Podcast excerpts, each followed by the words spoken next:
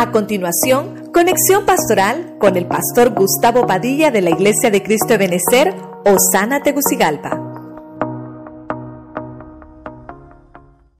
Dios les bendiga una vez más, mis hermanos. Bendiciones a todos ahí en casita. Gracias por permitirnos nuevamente entrar en sus hogares. Así que les bendecimos y estamos con mucho gozo, con alegría, para poderles trasladar una palabra de bendición. Quiero eh, en esta ocasión eh, leer el primer libro de Reyes, capítulo 6, verso 12 en la Reina Valera 1960. Leemos la palabra en el nombre del Padre, del Hijo y del Espíritu Santo.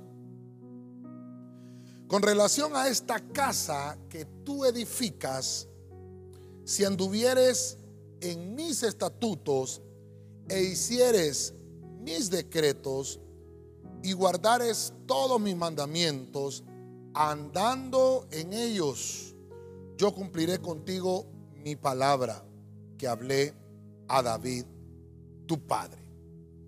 El versículo que estamos leyendo es, es, muy interesante porque es un versículo generacional.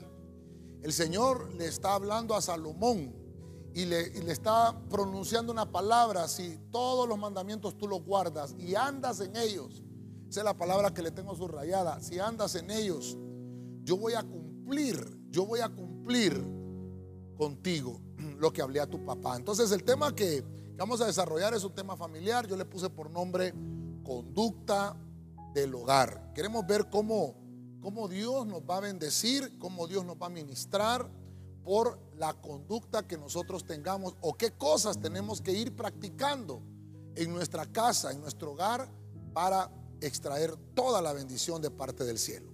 Oramos para que Dios bendiga su palabra. Señor, en el nombre de Cristo, te damos gracias una vez más, te, te bendecimos porque nos permites habitar en tu casa, Señor, venir a este lugar y poder desarrollar tu palabra.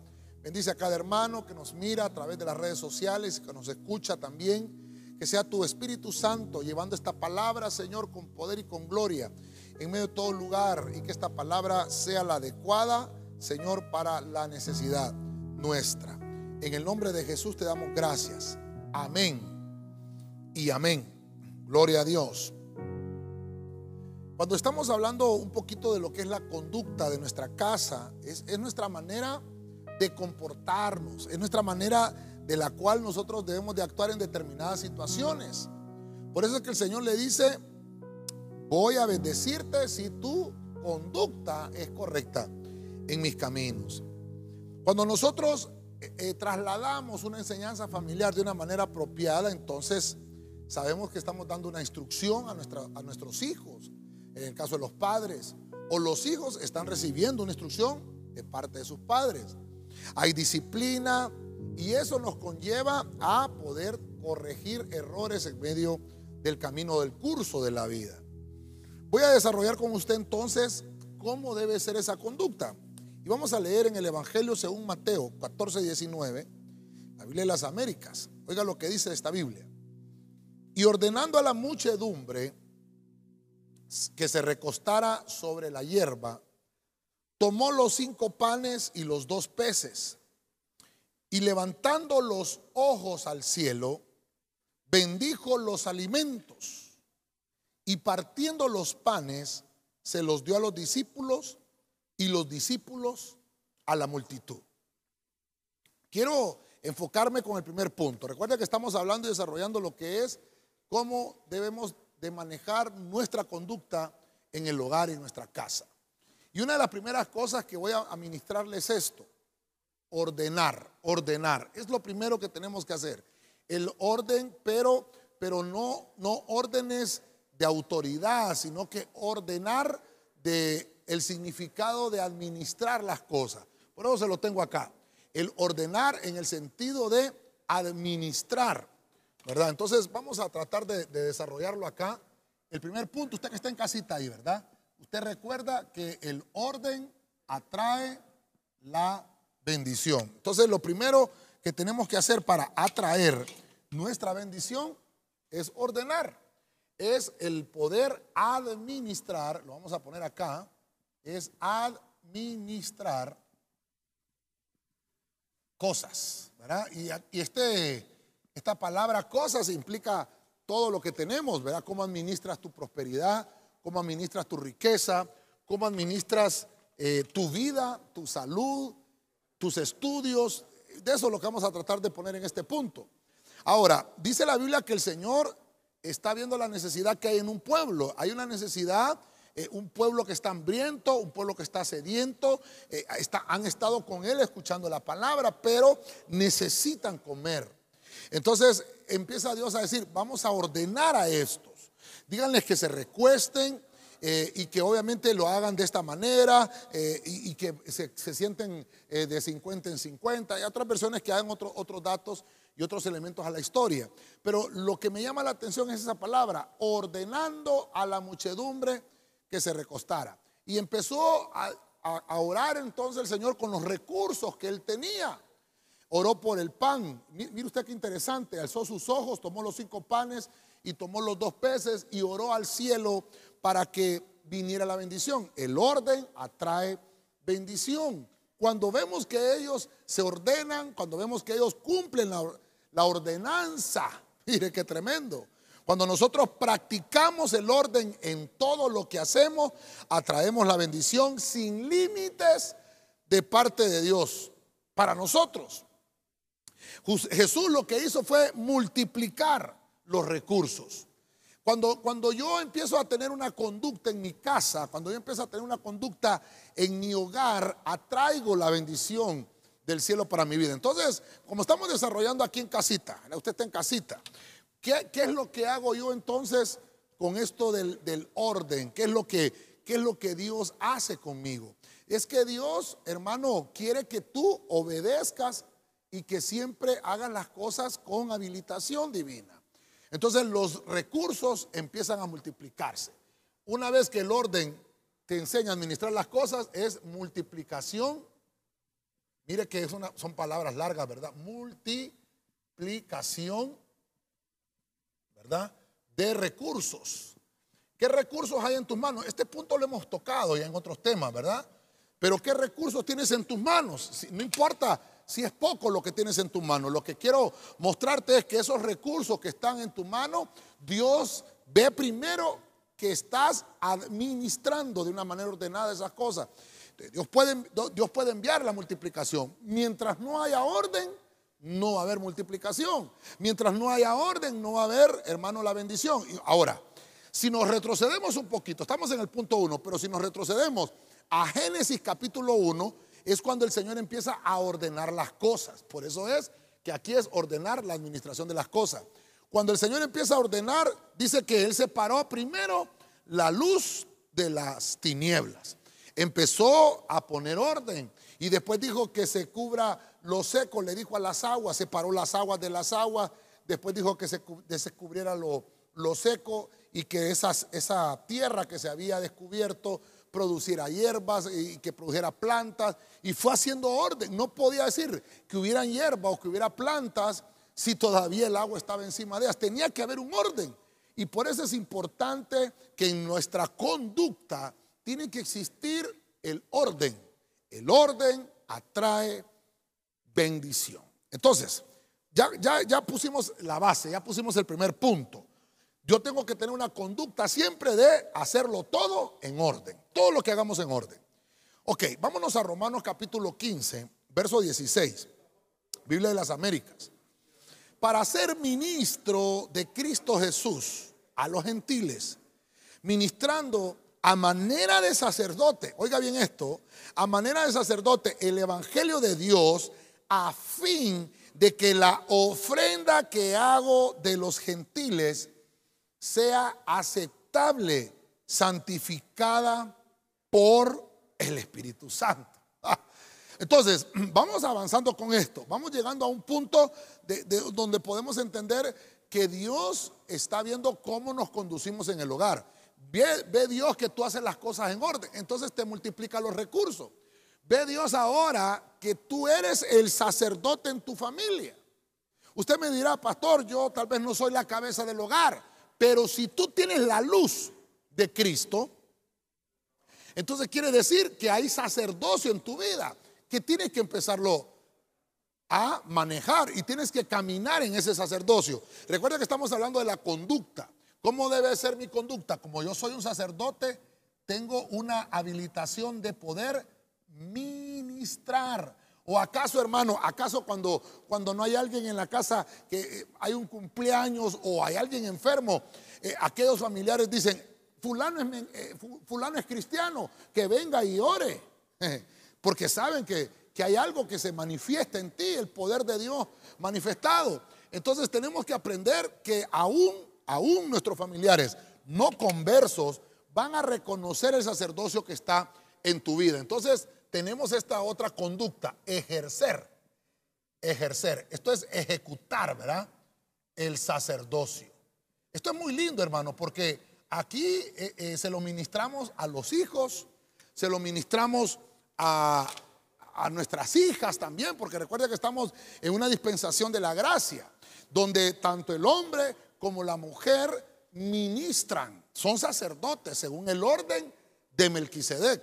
Entonces, ¿cómo es tu conducta? Por eso, mire qué importante, si nosotros lográramos entender eh, el sacerdocio en el hogar, nuestra conducta, ah, hermano, cambia. Lo que pasa es que no le damos el valor a ese nombramiento de parte del cielo que nos llamó por reyes y sacerdotes. No le damos el valor. Si le diéramos el valor, entendiéramos, hermano, el grado de responsabilidad que tenemos. Como sacerdotes de la casa estamos llamados para ejercer la ministración espiritual a nuestra familia. Entonces, ese llamado que tenemos, esa importancia, esa habilitación del cielo que tenemos, tenemos que usarla con responsabilidad, una responsabilidad espiritual. Pablo, hermano, está escribiendo acá y mire lo que dice Pablo. Yo, la palabra que le tengo aquí, ministrando, ministrando a manera de sacerdote. Ministrando, no, no ministrando eh, de una manera errónea, no, ministrando a manera de sacerdote el Evangelio de Dios. ¿Quiénes somos los llamados a llevar el Evangelio? La responsabilidad es nuestra. Es una responsabilidad. Una responsabilidad. Yo quiero, yo quiero dejarle bien marcado este punto que mi lengua hoy pueda servir como una lengua, hermano, de escribiente, para poderle dejar esta palabra. Entonces la administración se convierte en una responsabilidad. Usted me dirá, pero no trabajo, pastor, eh, no tengo responsabilidad. Mire lo que te viene a decir el Señor hoy. Tienes una responsabilidad con tu familia, una responsabilidad espiritual. Entonces, por eso es que el Señor más adelante nos entrega ese versículo tan hermoso. Cree en el Señor Jesucristo y serás salvo tú y toda tu casa. Entonces, hay una responsabilidad espiritual. Tenemos que ministrar a nuestra casa, tenemos que ministrar a nuestra familia. Ojo con esto, recuerden que estamos en el tema familiar. Yo quisiera que Dios me habilite con esto, ¿verdad? Porque para mí es una escuela de familias, hombre. Aquí estamos aprendiendo. Es como que los jóvenes son los primeros que tienen que estar anotando. Oh, yo quisiera, ay hermano, si nos manda su foto, ¿verdad?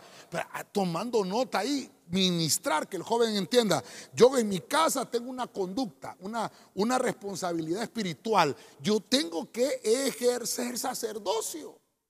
Yo tengo que ministrar el Evangelio. Ah, el ministro de Cristo eres tú en la casa. Hay gente, hermano, que anda buscando el título de pastor, el título de apóstol, el título de evangelista, el de profeta y hasta con uñas y dientes. Y su casa es un desastre. Yo, te vengo a decir hoy de parte del cielo esto. Hermano, primero tu casa. Perdóneme que ya días estoy con este caballito, ¿verdad? Primero tu casa, primero tu familia. Tu conducta en el hogar te va a convertir en un verdadero ministro. Cuando Dios ya pueda medir esa responsabilidad que tú estás desarrollando en tu casa, entonces vas a, vas a poder ejercer esa misma responsabilidad bajo una habilitación congregacional o lo vas a poder hacer de una manera distinta, delegada por un ministro, con un ministro ordenado según el Espíritu.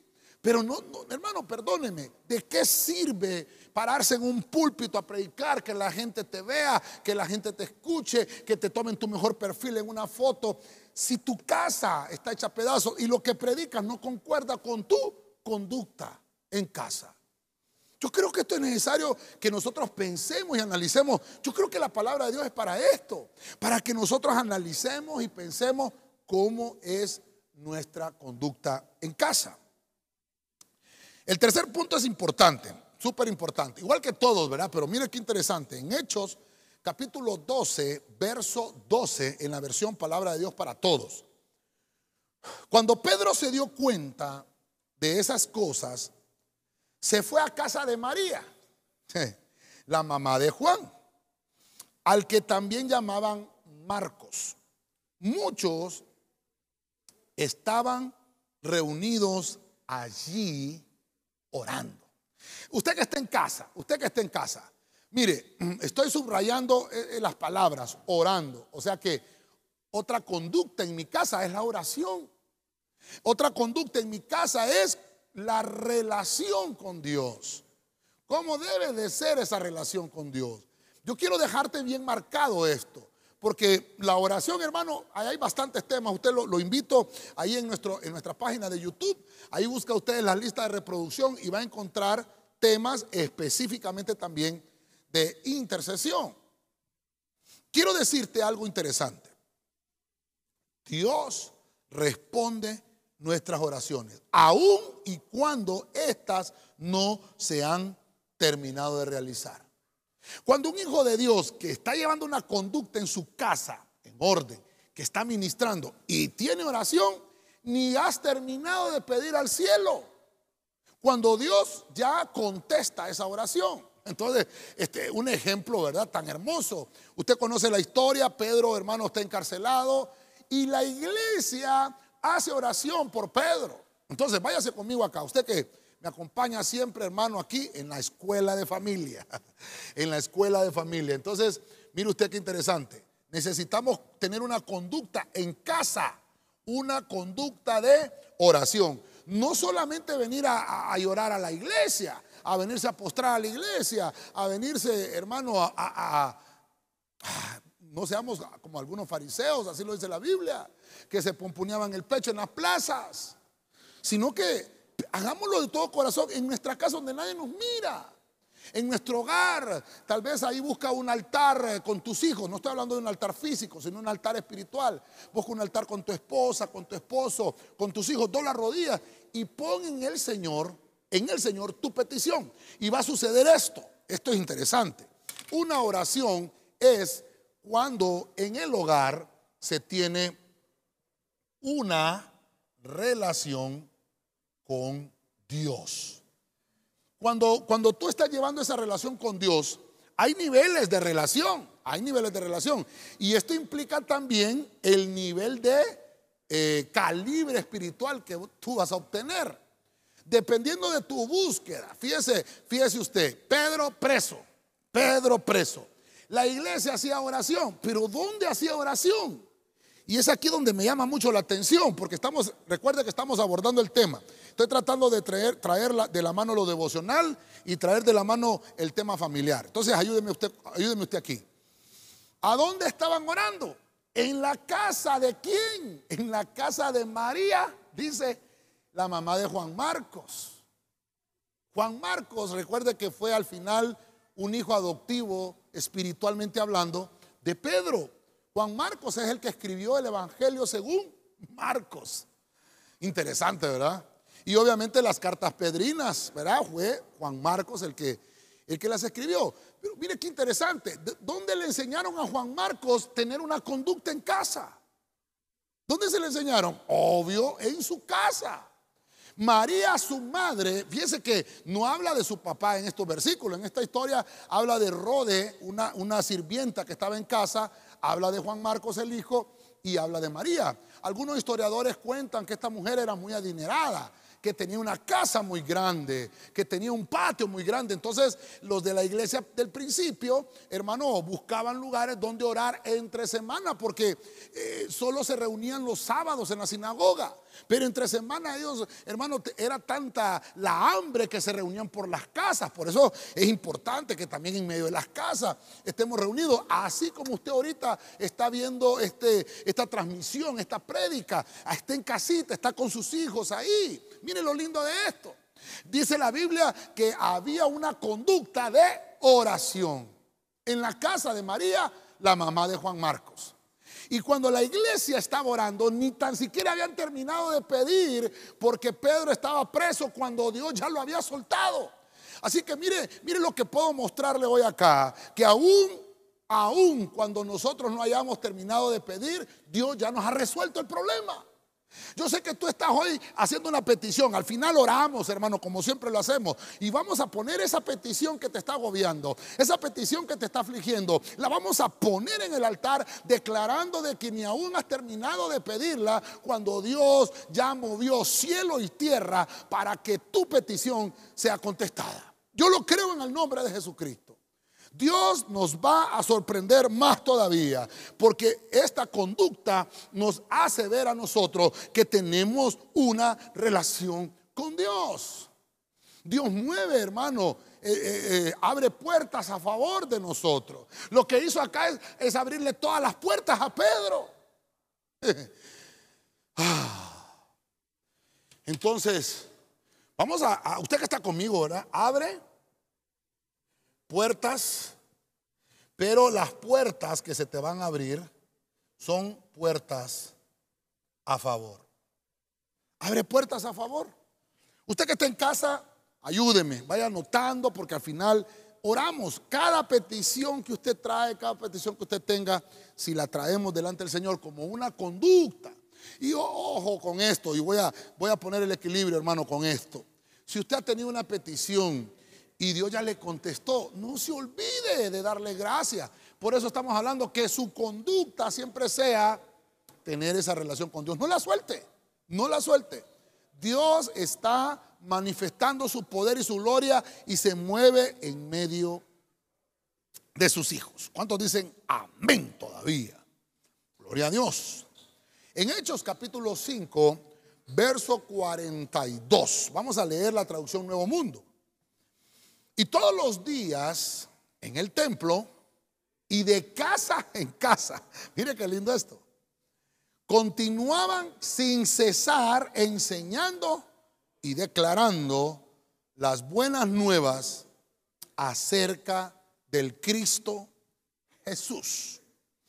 Ok, aquí llegamos a un punto muy importante. ¿Cómo debe de ser mi conducta? Debe de haber orden en mi casa, en mi hogar. ¿Cómo debe ser mi conducta? Tiene de haber ministración en mi casa porque yo soy un sacerdote. No importa si los demás no son cristianos, pero tú eres sacerdote, estás habilitado para poder de manera responsable ministrar a tu familia, espiritualmente hablando. Número tres, tu conducta es la oración. No puedes dejar de orar, tenemos que continuar en oración. Ok. Pero ahora entramos a este punto importante. Una vez que hay, orden, hay ministración y hay oración, hay enseñanza. Hay que enseñar. Y este enseñar es trasladarle hábitos a nuestros hijos. Si tú, si tú quieres exigirles a tus hijos que oren, ¿cómo les vas a exigir si ellos no te ven a ti orando? Interesante, fíjense que me contaba en cierta ocasión que había un pastor que, hermano, a él no le gustaba que la gente lo viera arrodillado en el altar orando. Está hablando de un pastor, hermano, con una congregación muy grande.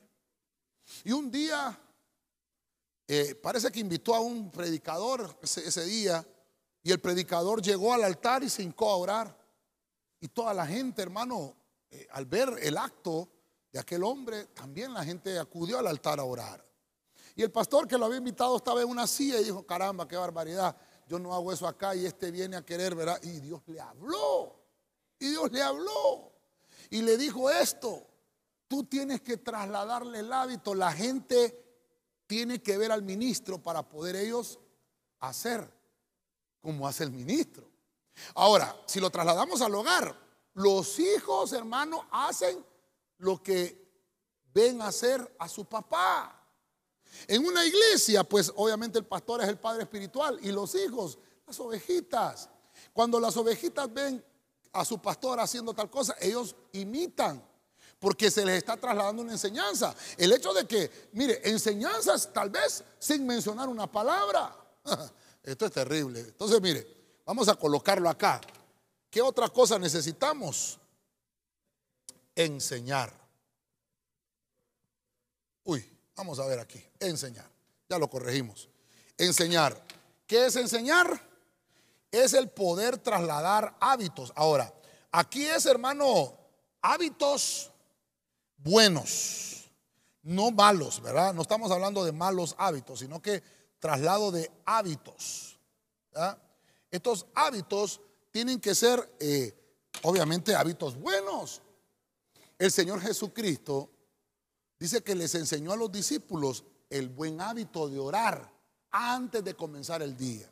El Señor Jesucristo le enseñó a los discípulos el buen hábito de predicar y de enseñar la palabra en todo tiempo. Fíjese que el Señor predicaba en un monte, en una colina, el sermón del monte, Mateo capítulo 5.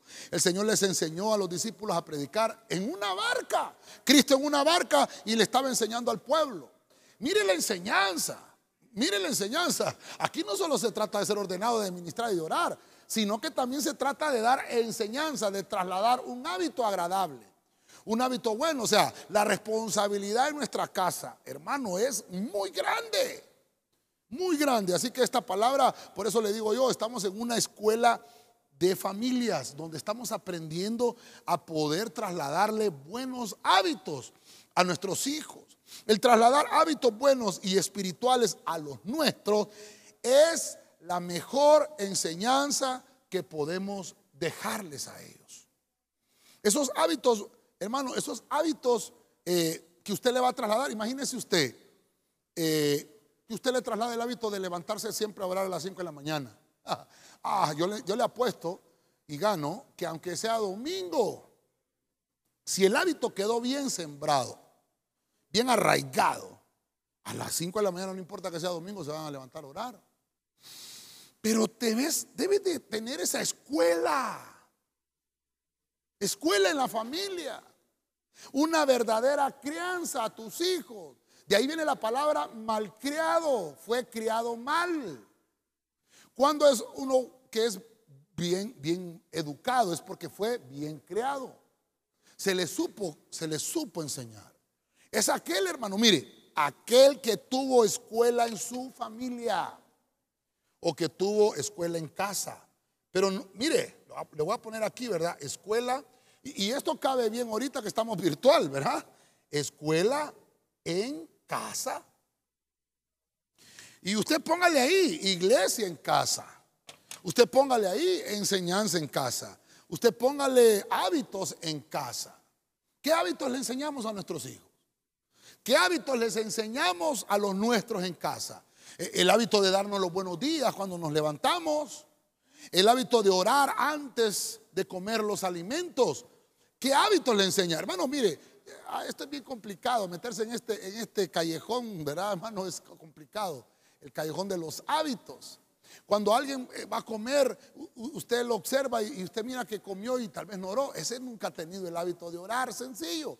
El que tiene el hábito, hermano, ni ha empezado a, tomar el, tenedor en su mano cuando dice, Señor, gracias por lo que vamos a comer en este día. Aunque sea solo eso, porque no necesita decir otra cosa, sino que gracias Señor. Lo importante de, que, de esto que estamos viendo, de la conducta del hogar, es que dice este versículo que todos los días, mire qué lindo, usted que está en casa, no, no lo pude subrayar, pero usted lo subraya todos los días, todos los días, en el templo. Ah, ¿y a dónde? Y en las casas. En el templo y en las casas se continuaba enseñando. Yo, yo bendigo a todos los hermanos discipuladores, ¿verdad? Este lunes tuvimos nuestros discipulados en casa. Yo le llamo fiesta de discipulados, porque es lindo, hermano. Para la gloria del Señor, hasta este momento ya tenemos 22 discipulados, ¿verdad? Qué lindo. Pero qué lindo, hermano, verlos ahí conectados a todos en casita. Porque esto es parte de lo que dice la Biblia. Todos los días se reunían en las casas y eran enseñados y se les declaraba las buenas nuevas de Cristo. Necesitamos trasladarle los buenos hábitos a nuestros hijos. Ok, sigamos, sigamos aprendiendo. Segunda de Corintios, de Corintios capítulo 1, verso 11 en la Biblia de las Américas. Dice la Biblia. Cooperando también vosotros con nosotros, con la oración, para que por muchas personas sean dadas gracias a favor nuestro por el don que nos ha sido impartido por medio de las oraciones de muchos. Mire, voy a poner este, esta, esta conducta, otro hábito hermoso, estamos hablando de hábitos del punto anterior. Pero quiero que se fije bien en esto. Aquí hay una conducta. ¿Cómo es la conducta del cristiano en casa? Debe de cooperar. Aquí le estoy hablando a los jóvenes. Usted que está en casa, madre o padre, ahí codea al niño o a la niña o al joven y codelo y dígale, hey, hay que cooperar en casa. Hay que cooperar en casa. Los jóvenes, hermanos, piensan que, tenemos, eh, tenemos que tener mucha, mucha apertura con ellos en el sentido de soportarles todo. No. Todos tenemos que cooperar en casa. Papá, mamá, hijos. Todos tenemos una, una simple... Estamos hablando de conducta en el hogar. Entonces, como hay cooperación, ¿verdad? Es una acción. ¿Qué es cooperar? Es una acción que conlleva, eh, lo vamos a poner acá, esfuerzo. Es una acción que conlleva esfuerzo. Miren lo que le estoy diciendo. Estoy tratando de trasladarle lo que dice la Biblia. No es fácil. Los primeros que chupan los dientes cuando se les da una orden son los jóvenes. Díganme los jóvenes. Mira qué interesante necesitamos tener una conducta en el hogar. Qué lindo, qué lindo. Pero dice aquí, cooperen, dice Pablo, con nosotros orando. Hay muchas personas allá afuera que también, hermanos, necesitan oír ese mensaje impartido. Entonces, Pablo le está hablando a una iglesia y estoy tomando a Pablo como ese padre espiritual que es para la iglesia de Corinto. Y dice Pablo, hermano, que esas acciones de gracias se las tienen que dar a Dios porque hay un don que les fue impartido por oraciones. Oraciones que se hicieron, y ya venimos de oración del punto número 3 atrás, ¿verdad? Quiere decir que es una conducta dentro de los hogares. La oración e intercesión es una estrategia cristiana. Esa estrategia sirve para prevenir que los problemas y las pruebas no vayan a ser daños que sean irreparables. La oración tiene que ayudarnos a nosotros para que podamos decirle a Dios con tiempo, que Él mire con tiempo. Por eso es cooperar, hacer una acción con un esfuerzo oportuno. Eso es cooperar, acción con esfuerzo, en el momento oportuno. Yo le digo a los hermanos de la iglesia y los hermanos de la iglesia van a decir amén. Yo les digo, hermanos, estemos orando desde enero por los huracanes de este año. Hay pastores que no van a ver. Claro que van a ver si están profetizados en la Biblia. Nuestra cooperación en el ámbito espiritual como una conducta es orar para que su fuerza destructora se disminuya o se disipe. Pero ya sabemos que van a venir los peligros. No, empezamos a, empezamos a, orar cuando ya está el huracán encima de nosotros. Queremos ayunar cuando el huracán ya está encima de nosotros. No. Y por eso dice, oramos y de nada sirvió. No, es que oraste en un mal tiempo. Hay que hacerlo antes de tiempo. Hay que adelantarse. Por eso es que es una conducta. No dejes de orar. Por eso la Biblia dice que oremos sin cesar por todas estas peticiones. ¿Cuántas cosas hay que pedir? Mire, hermano, yo me asusto cada miércoles que estamos orando con los hermanos. ¿Cuántas peticiones hay que hacer? ¿Cuántas peticiones, hermano? La, la, oración y la intercesión es una arma que el Señor nos ha dejado, es una estrategia para que nosotros podamos orar antes de tiempo, prevenir problemas antes de tiempo.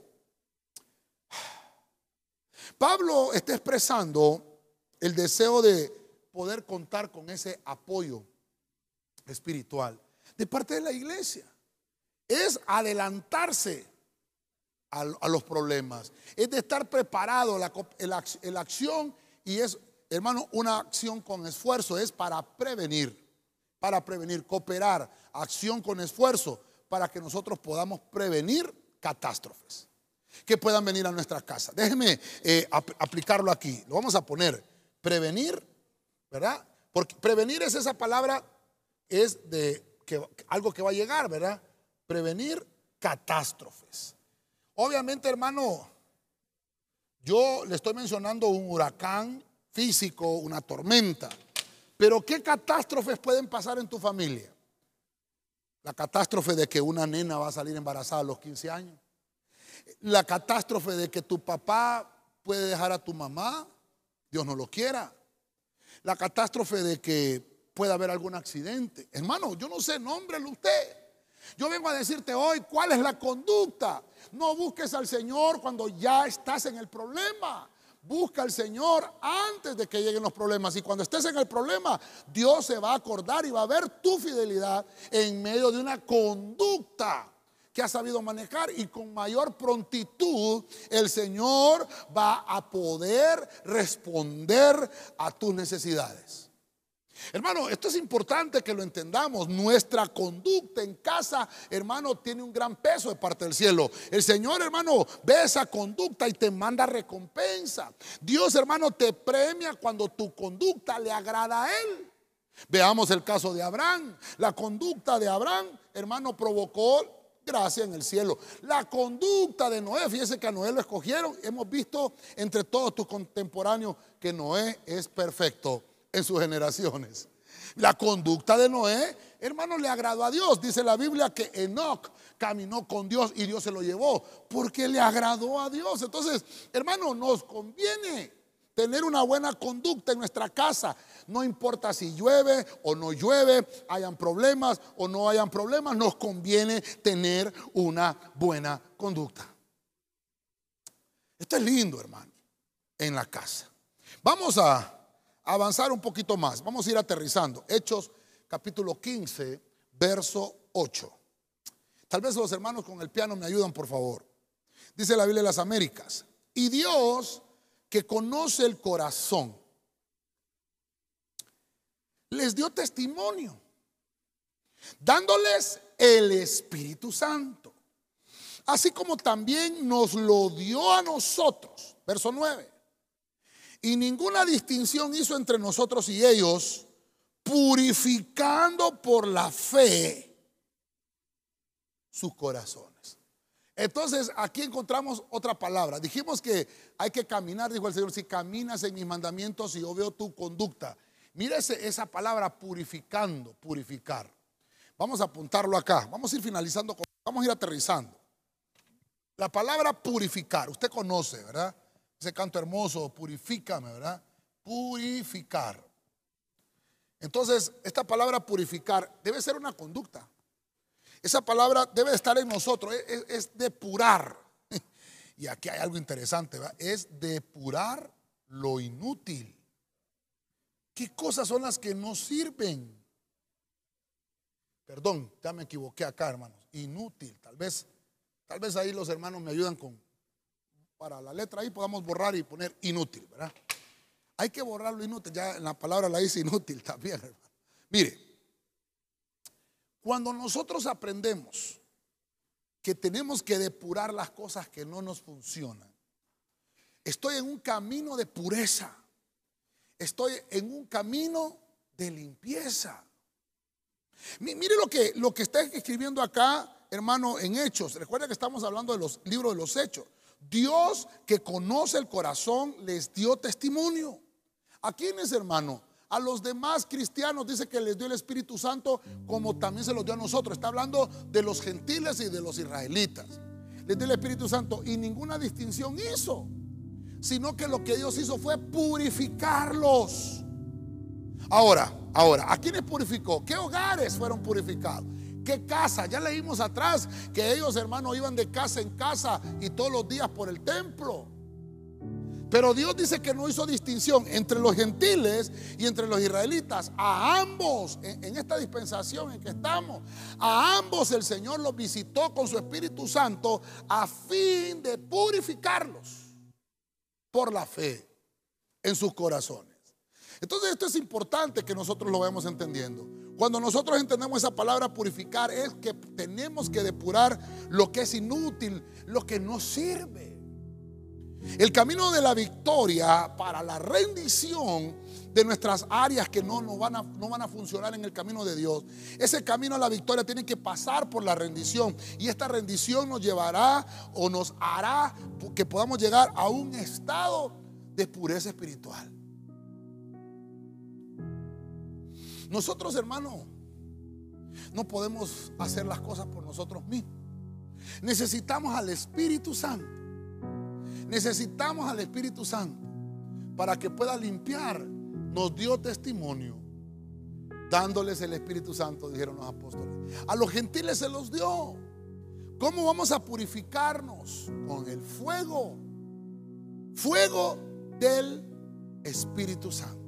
Necesitamos ese fuego para que nuestra conducta en el hogar sea una conducta santa, una conducta purificada. Entonces necesitamos fuego mire qué lindo esto, ¿verdad? Fuego de él. Esto es importante. Ahí en casita le pido que no, no, ponga iniciales.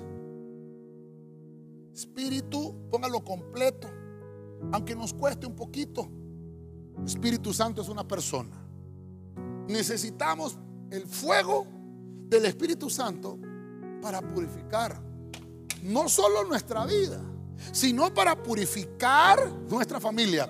Que depuremos lo inútil. Las cosas que no nos van a llevar a ningún lado.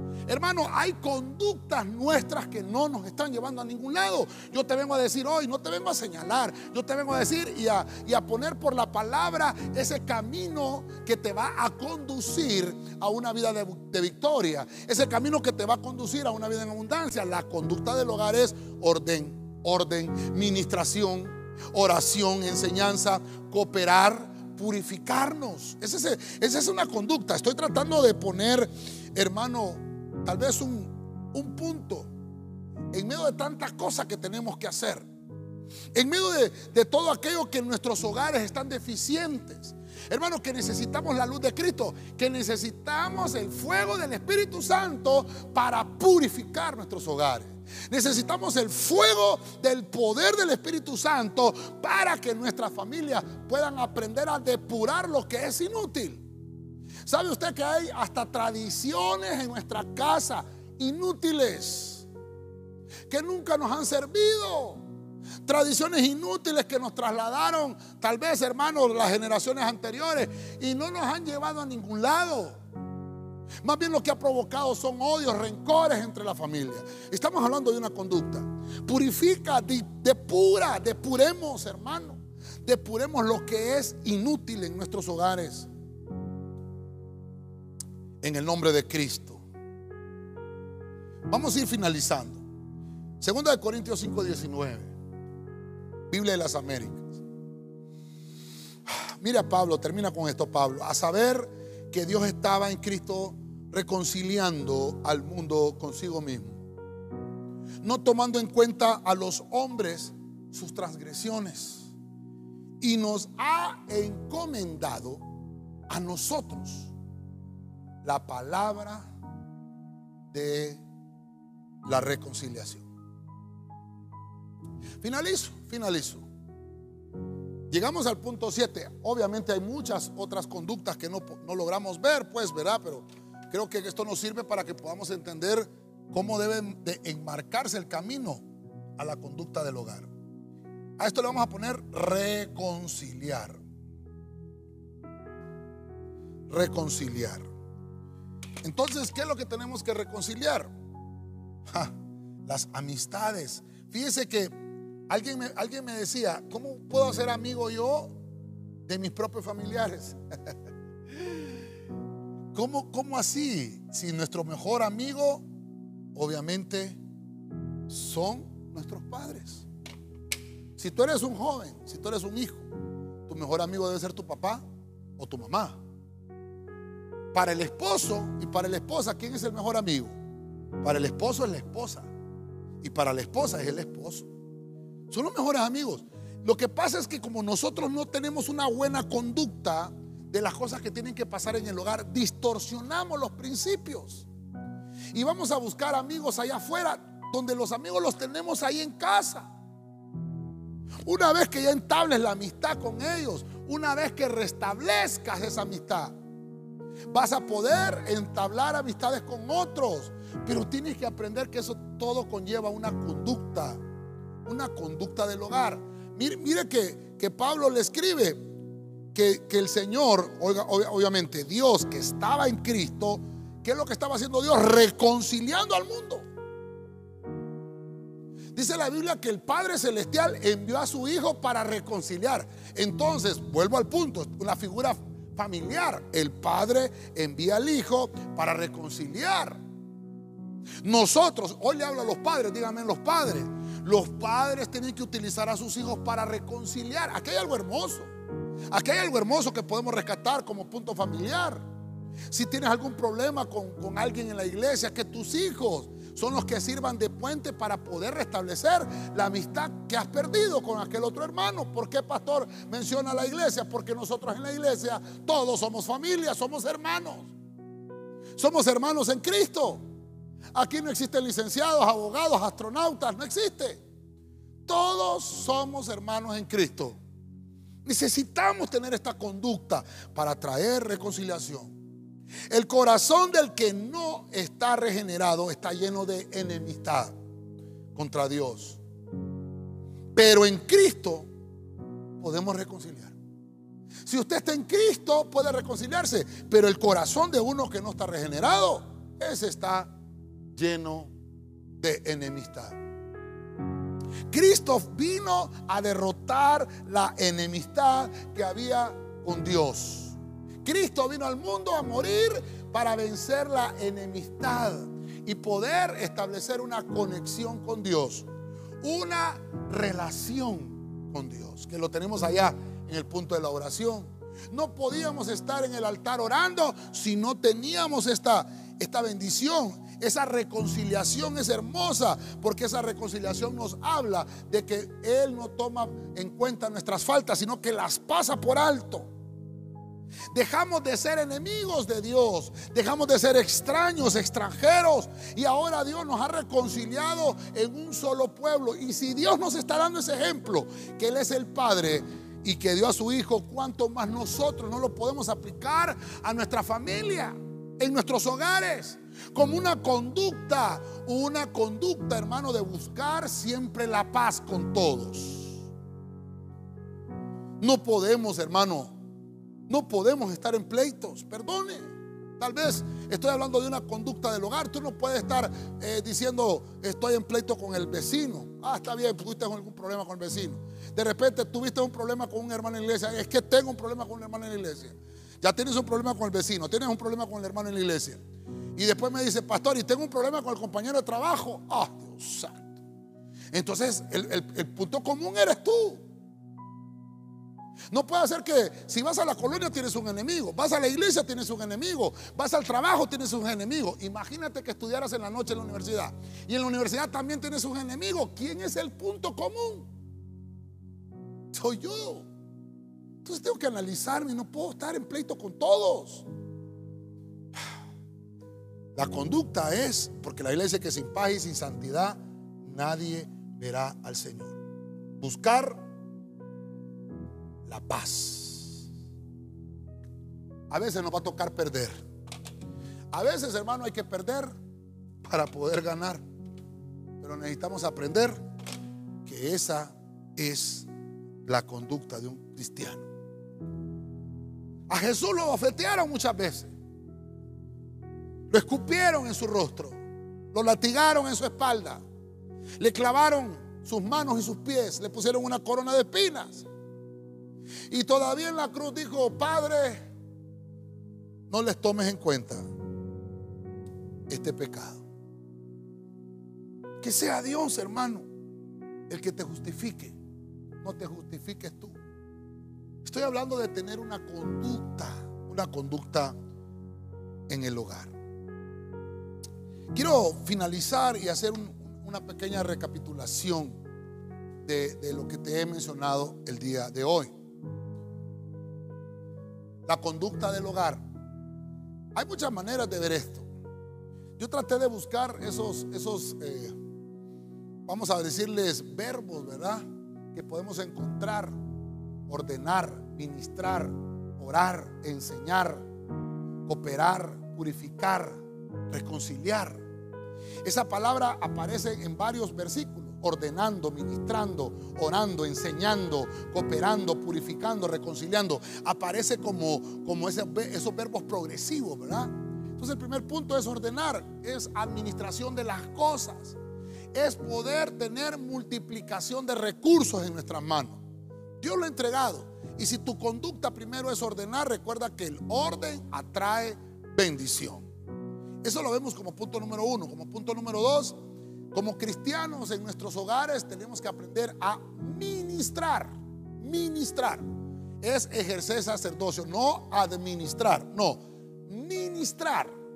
El administrar es otras cosas que ya vimos atrás cuando ordenas. Ahora, la administración es, ejercer el sacerdocio. Es que tú tienes una responsabilidad espiritual en tu familia. Y cuando vienes a Cristo tienes la promesa de que tú que ya creíste vas a ser salvo con toda tu familia.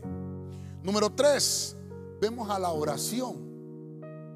La oración es una conducta que debe de existir en nosotros como cristianos.